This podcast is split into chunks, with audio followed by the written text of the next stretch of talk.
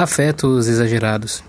Sempre que um homem deseja algo imoderado, imediatamente fica inquieto dentro de si.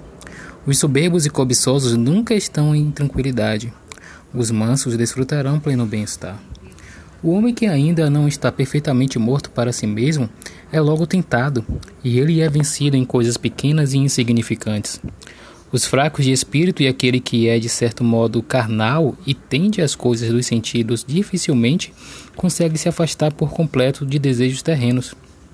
Por isso, muitas vezes ele tem tristeza quando se priva dessas coisas e com facilidade cai na indignação se alguém lhe resiste. E se ele já conseguiu aquilo que ele cobiçava, em seguida se sente carregado de remorso de consciência, porque seguiu sua própria paixão e o que em nada o ajuda a obter a paz que buscava. É resistindo a nossas paixões e não lhes obedecendo que se encontra a verdadeira paz de coração. Assim, no coração de um homem carnal, nem naquele que se entrega a coisas exteriores, mas sim no homem fervoroso e espiritual. Eu sou o Tocos Wintermon e esse foi o capítulo 6 do, da obra A Imitação de Cristo de Thomas Kempis.